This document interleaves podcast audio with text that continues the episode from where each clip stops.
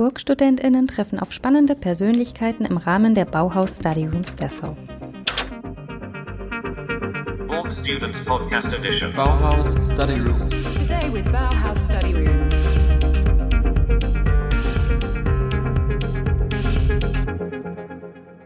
Ja, hallo, guten Tag.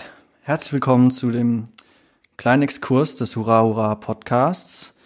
Ähm, Burg Students Edition Bauhaus Study Rooms. Ich bin Josua, Industriedesign-Student äh, seit einer Weile. Und jetzt sitze ich gerade hier im Büro von Christian Zöllner. Äh, wir haben hier so ein kleines Aufnahmestudio draus gebaut und bin richtig froh, ähm, die Infodesignerin Ines Glovania begrüßen zu dürfen. Schön, dass du da bist, Ines. Hi. Schön, dass du da bist. Ähm, wo bist du denn gerade? Äh, ich sitze in meiner Einzimmerwohnung äh, in Köln, im belgischen Viertel. So genau will ich jetzt aber auch nicht sagen, wo ich wohne. Aber ähm, ja, ich bin zu Hause. Und da hast du es gemütlich. äh, ja, ich bin gestern erst umgezogen, äh, zurückgezogen aus Dessau. Deswegen ist es noch ein bisschen kleines Chaos hier. Aber äh, ich mache es mir jetzt langsam ein bisschen gemütlicher. Direkt vom Bauhaus, von den Bauhaus Study Rooms zurück nach Köln. Genau.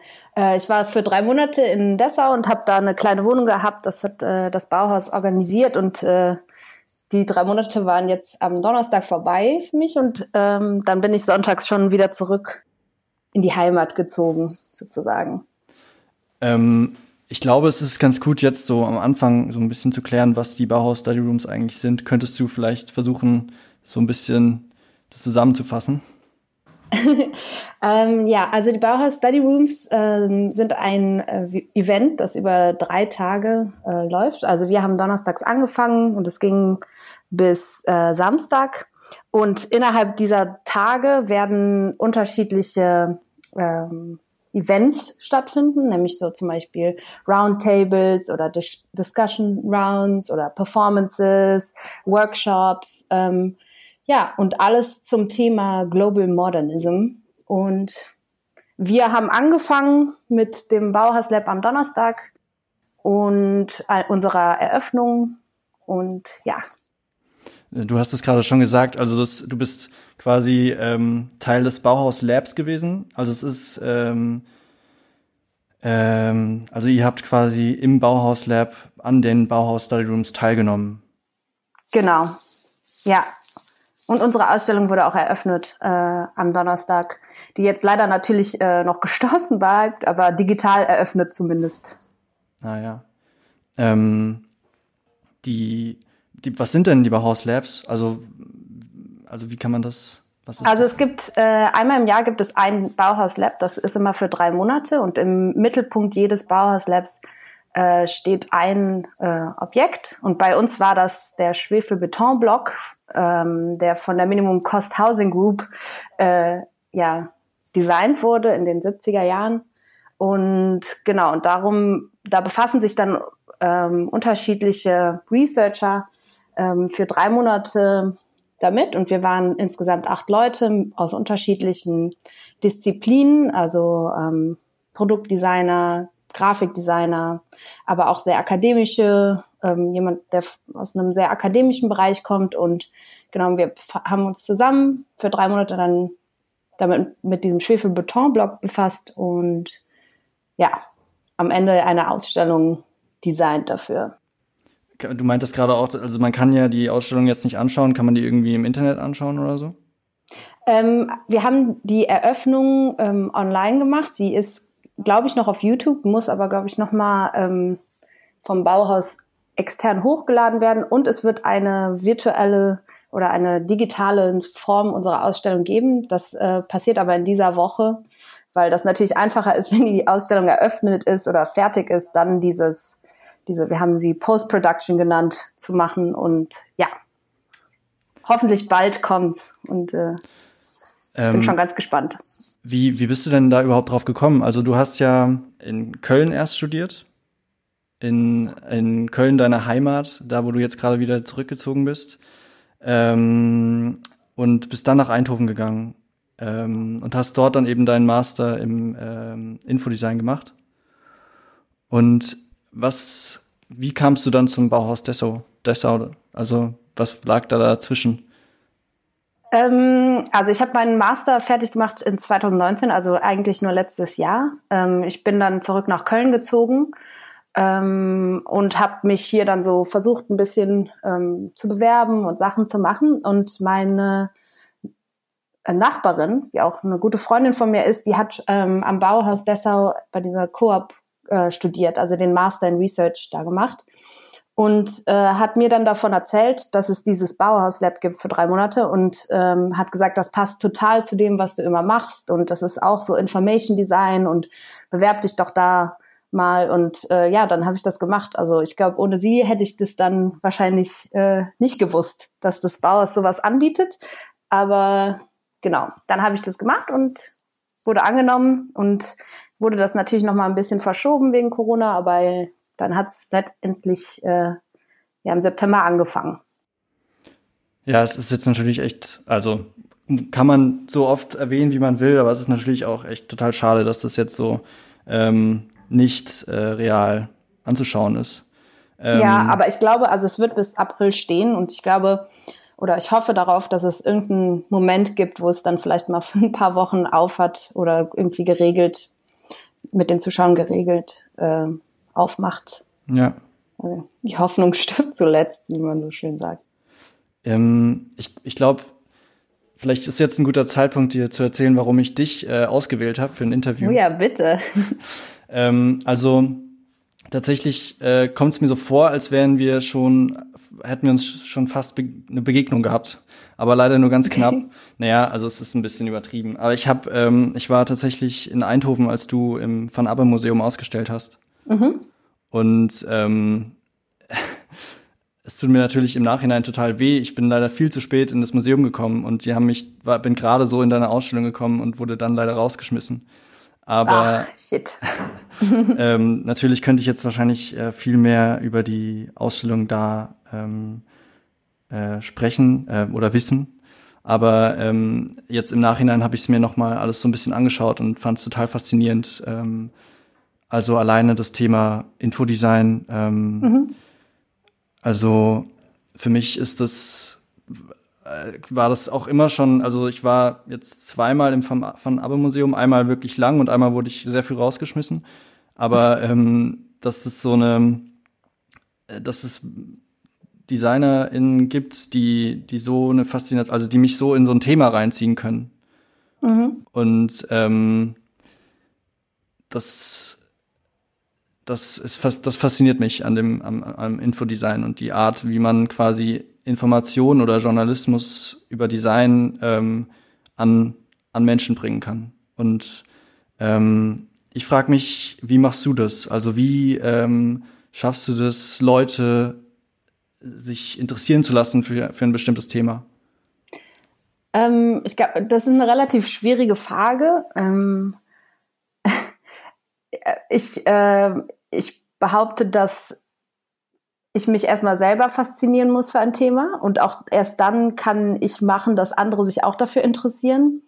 Äh, ich glaube, dass es immer hilft ähm, oder was ich immer versuche auf jeden Fall ist ähm, Thematiken, die ich angehe,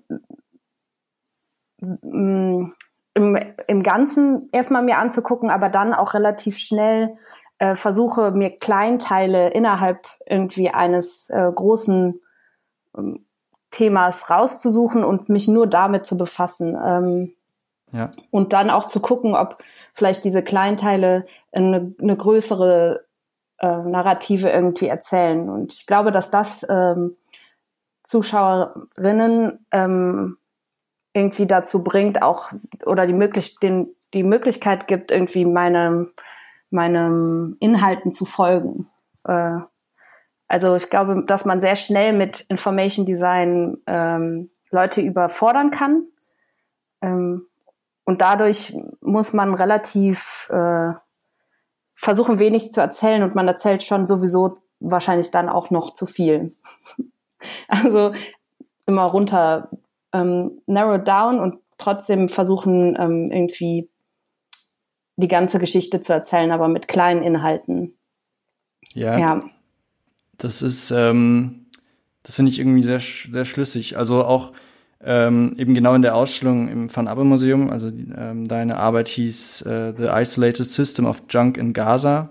Mhm. Also ähm, die, die konnte ich jetzt ja leider nicht äh, so richtig wahrnehmen, aber so ähm, der Aufbau war ja quasi ähm, eine große Karte von, von Gaza in der Mitte und mhm.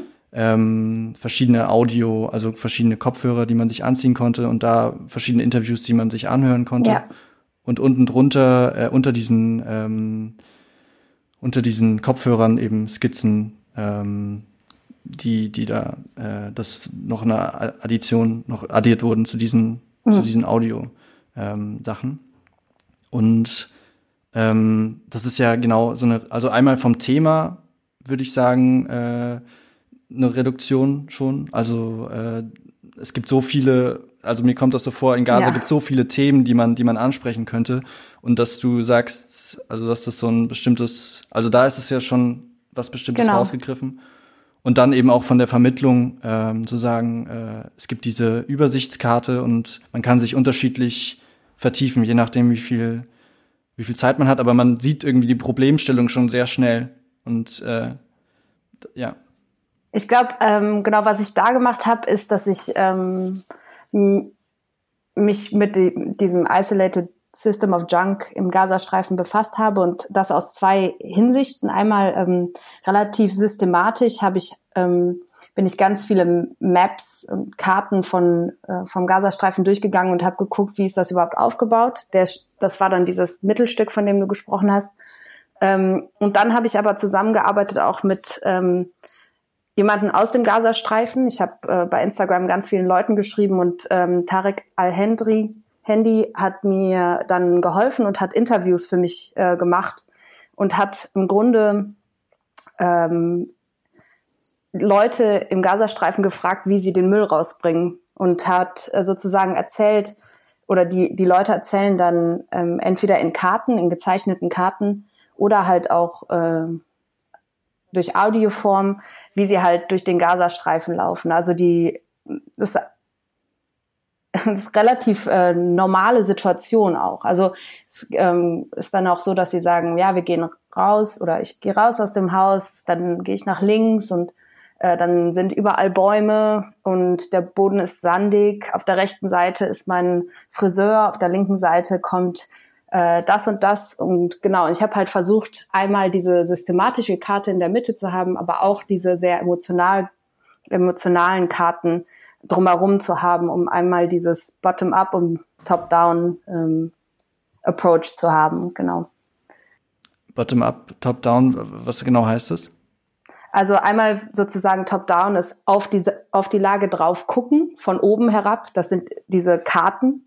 Ähm, einfach nur, wie das System läuft. Und bottom-up ist sozusagen mit den Leuten zu sprechen, ähm, so Grassroot sagt man auch so, mit den Leuten zu sprechen und ähm, deren ähm, sozusagen Erfahrungen einfach äh, auch zu zeigen. Und die waren auch relativ ähm, also das ist, glaube ich, auch das Schöne an diesen Audios, äh, die waren relativ normal und es war eine ganz normale Situation. Es war nicht so das, was man halt bekommt, wenn man äh, sich über den Gazastreifen in dem Nachrichten ähm, Moment irgendwie informiert. Die wurden dann aber, also wurden dann ins Englische übersetzt, bevor, also es war, oder wie? Ja, also ähm, ich habe äh, am Ende sechs Audios ausgestellt. Ich, ähm, hatte äh, zwei von diesen Audios waren sowieso auf Englisch aufgenommen. Ähm, die Leute oder die zwei aus dem Gazastreifen haben halt auf Englisch das aufgenommen. Die anderen waren äh, alle auf äh, in Arabisch und die habe ich dann zum Übersetzer gegeben und neu aufgenommen, genau, um das halt auch zugänglich zu machen. Aber ähm, es gibt jetzt auch eine Web Webseite von dieser Geodesign-Ausstellung, unter der dieser dieses The Isolated System of Junk gelaufen ist. Und da sind auch zum Beispiel die arabischen ähm, Audios hochgeladen. Ich, ähm, ich habe mich tatsächlich gefragt, wie du, wie du an die Interviews gekommen bist. Also äh, es ist ja gar nicht so leicht, in den Gazastreifen reinzukommen. Äh, aber weißt du, das ist, also reinkommen kann ich da natürlich nicht, aber äh, ja, ich habe Instagram, ähm, hm. ich habe Leute angeschrieben, ich habe äh, bei Facebook ganz viele Leute angeschrieben, bei Instagram hat es ehrlich gesagt besser, also besser funktioniert. Ähm, und irgendwann hat dann Tarak gesagt, er würde mir super gerne helfen und äh, dann haben wir das zusammen gemacht. es war gar nicht mal so schwer. Also virtuell kommt man da schnell hin. Ja, das ist interessant. Also ich glaube tatsächlich, ich glaube für mich, ähm, ich habe da total Respekt vor vor diesem vor diesem journalistischen Aspekt an deiner Arbeit. Also ich glaube, mhm. es ist auch viel, ähm, ja, viel, es steckt super viel Arbeit drin und viel so ein ähm, den Drang, so ein Thema auch wirklich eben zu verstehen und und äh, da so richtig reinzugehen. Ähm, ich glaube, ich wäre da viel zu ungeduldig für. Ähm, aber ähm, das, das finde ich auf jeden Fall super interessant. Und also ich glaube, so ähnlich, das hast du ja wahrscheinlich auch genau bei den, beim Bauhaus Lab irgendwie auch, auch nutzen können. Also das, wie die Art, wie du hm. arbeitest.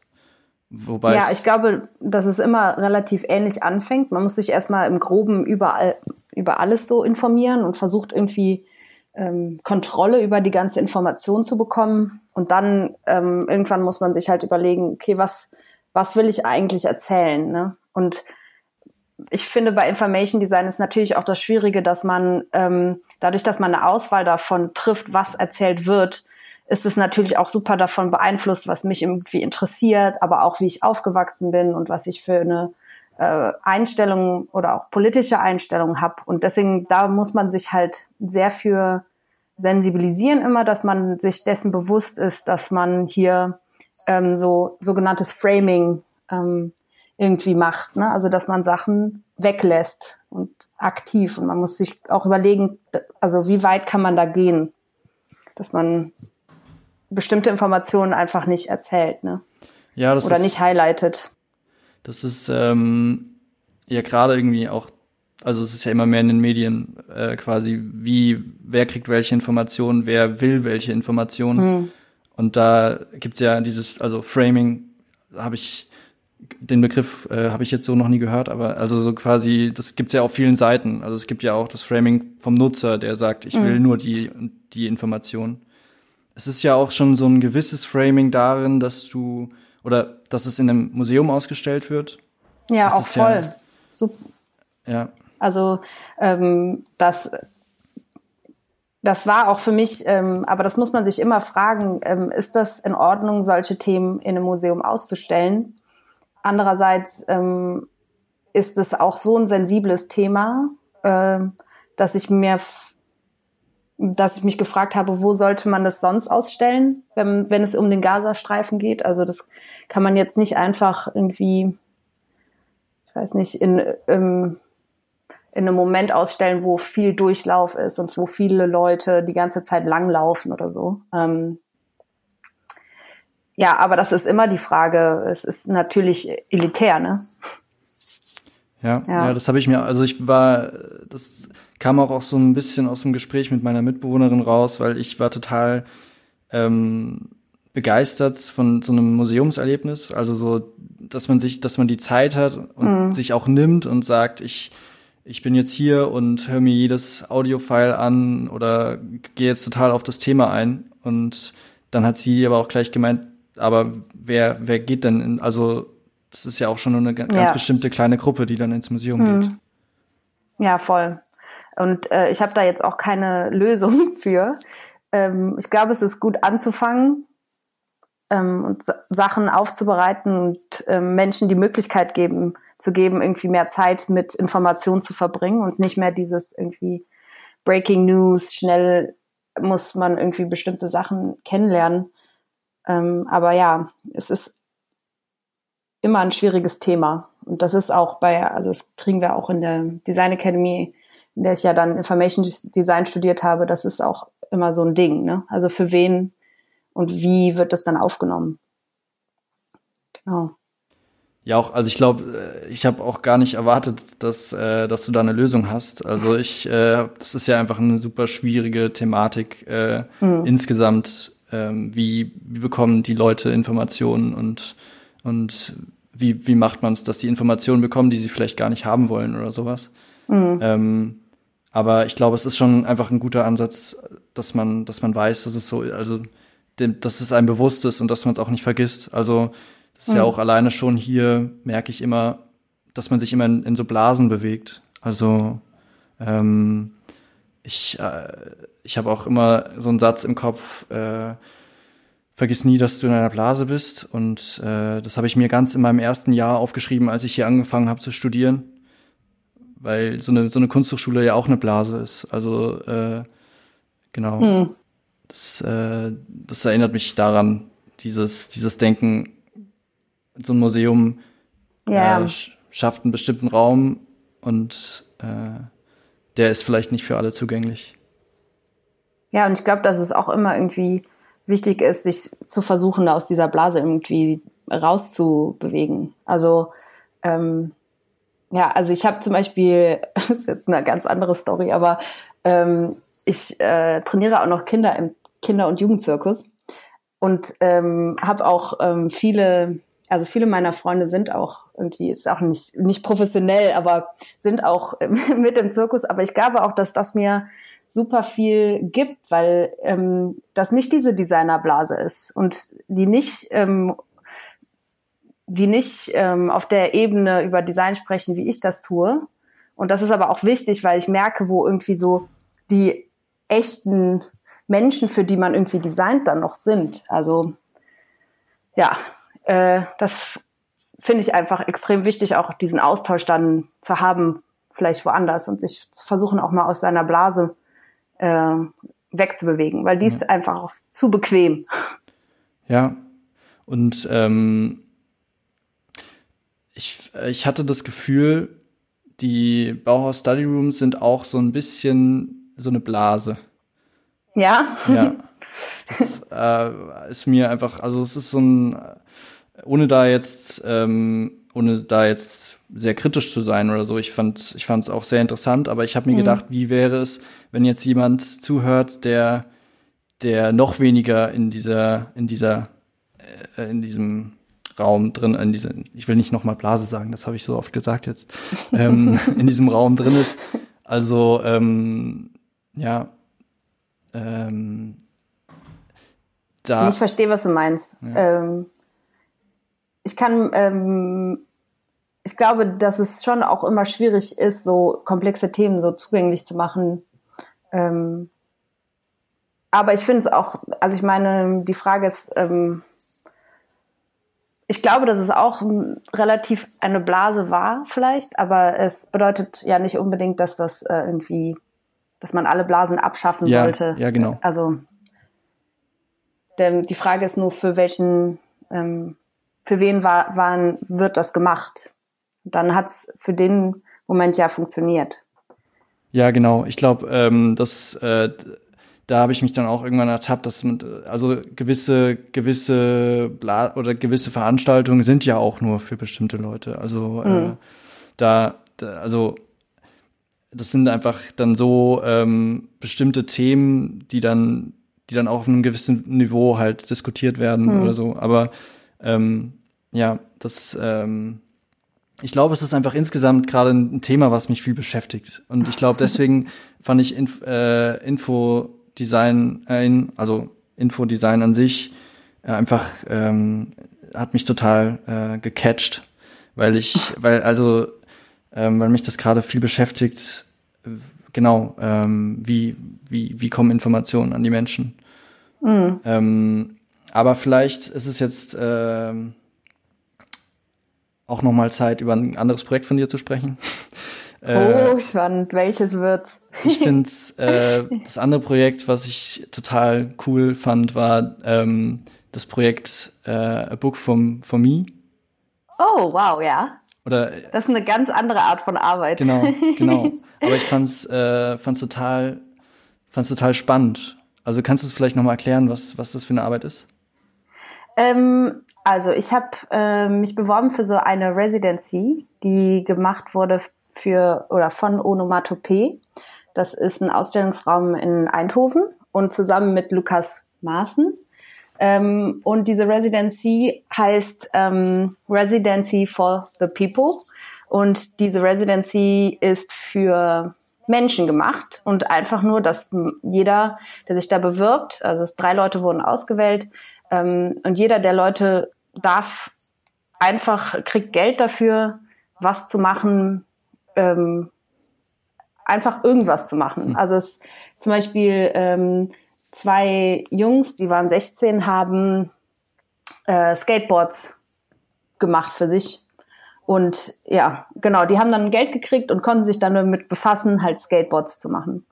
Ähm, die anderen haben, das war so ein Pärchen, die haben, äh, die haben, ich glaube, die haben einen Schweinebauernhof und die haben sozusagen Haus für das Schweinebauernhof, für den Schweinebauernhof äh, gebaut. Also es ist wirklich für die Menschen, einfach damit die ein bisschen Geld haben, um was umzusetzen. Und ich habe mich beworben mit einem Projekt, das heißt uh, A Book for Me. Und ähm, ich habe bemerkt, dass ich, ich immer für andere gestalte und nie für mich. Und man macht immer entweder zumindest sogar was für Instagram oder um das wegzugeben oder für einen Klienten, aber irgendwie nie für mich selber. Und dann habe ich gedacht, okay, ich liebe Bücher und ich liebe auch Bücher designen. Wie wäre es denn, wenn ich mich bewerbe und ich möchte jetzt einfach mal ein Buch für mich machen? Und das, ich werde die einzige sein, die sich jemals dieses Buch anguckt. Ähm, von außen kannst du das sehen, aber ähm, den, was drin ist, ähm, wird nie jemand sehen außer ich. Und das äh, habe ich gemacht, aber ich darf auch gar nicht so viel erzählen, was da drin ist, weil dann. Dann geht's ja kaputt. Dann geht's ja kaputt. Aber lustigerweise habe ich den im anderen Raum. Ich meine, wenn das hier kein Podcast wäre, könnte ich das von außen zeigen, aber ja. Ähm, ja, schade. Ich habe ich hab gehofft, du kannst mir noch ein bisschen mehr erzählen, was drin ist. Äh, ich kann, nee, das darf ich leider nicht. Äh, ich habe das, was ich sagen kann, ist, dass ich das mit, äh, ich habe das äh, designt, ohne das selber zu sehen. Mhm. Das heißt, ich habe das ähm, mit Algorithmen gemacht und habe das dann, äh, klar habe ich das Papier gesehen, als ich das gebunden habe, aber ich habe nicht die Innenseiten, ähm, also ich habe nicht den Content im Buch gesehen. Mhm.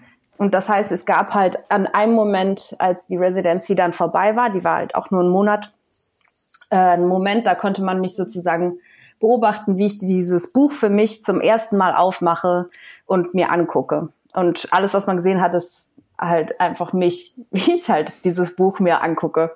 Und ja, was der Inhalt ist, vielleicht ist es ja auch leer oder vielleicht ist da auch was drin und vielleicht aber nicht. Ähm, das bleibt ähm, das würde ich nie jemandem sagen, weil das ist ja für mich. ja, ich, ähm, ich fand es auf jeden Fall, hat mich nachdenken lassen auch. Also ich glaube, diese, diese, dieser Fakt, dass man quasi diesen, diesen Gegenüber braucht für Designs. Mhm. Oder vielleicht auch nicht, aber es war bis bisher auf jeden Fall immer so, dass ich jemanden, also dass ich es eigentlich nicht nur für mich gemacht habe, sondern ich habe immer noch es gebraucht, dass ich es ja. irgendjemandem gezeigt habe. Zumindest. Also mu musste jetzt nicht irgendwie verkauft werden oder so, aber zumindest irgendwie eine andere Person musste es sehen.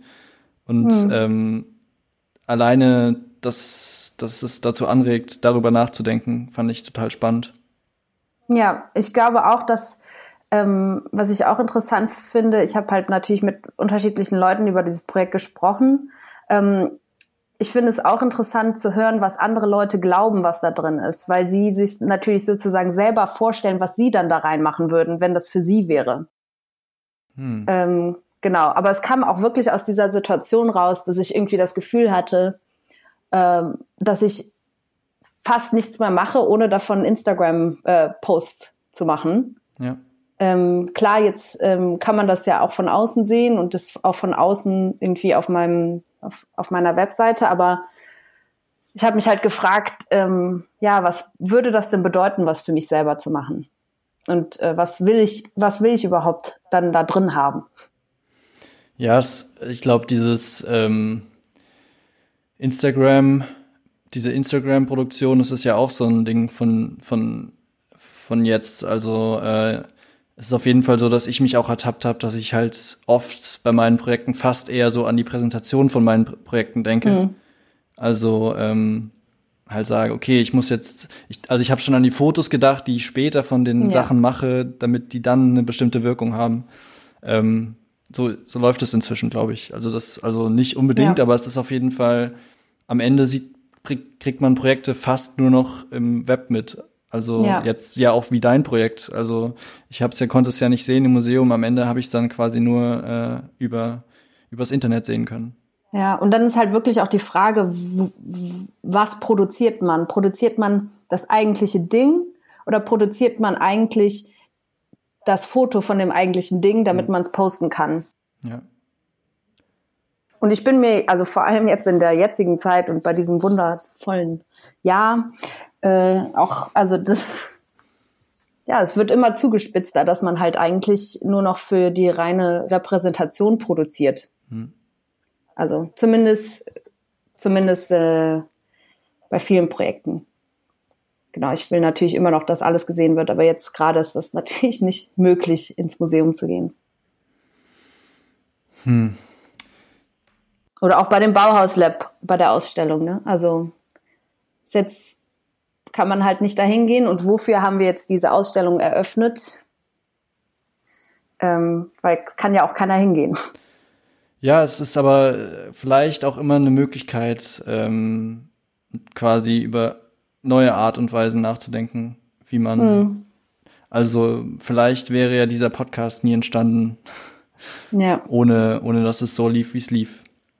Ähm, ja, ich glaube, ähm, ich, ich bin, ich finde, fand's, ich glaube, wir machen, wir machen Schluss für heute. Ja, Oder ich, also ich, hat auf jeden Fall Spaß gemacht. ich äh, würde, würde auch ge- eigentlich noch super gerne weiter quatschen, aber ich glaube, wenn es über, über eine halbe Stunde geht, vielleicht äh, wird es dann ein bisschen viel. Aber ähm, ja, Ines, vielen Dank äh, für Danke deinen dir. Einblick in deine Arbeit, in dein, deine Art, in deine Person. Ähm, echt wirklich interessant. Ich bin auch total gespannt, was in Zukunft bei dir rauskommt. Vielleicht auch. Danke auf jeden Fall für die Einladung. Ja. Ja, Bin gespannt, wie ich- das so ankommt. Ich bin mir sicher sehr gut. ähm, an alle anderen äh, ZuhörerInnen, ähm, schön, dass ihr da wart und äh, hört euch doch auch gerne noch die anderen Podcasts an. Äh, da entstehen auch bestimmt sehr interessante Gespräche. Vielen Dank, Ines. Ciao.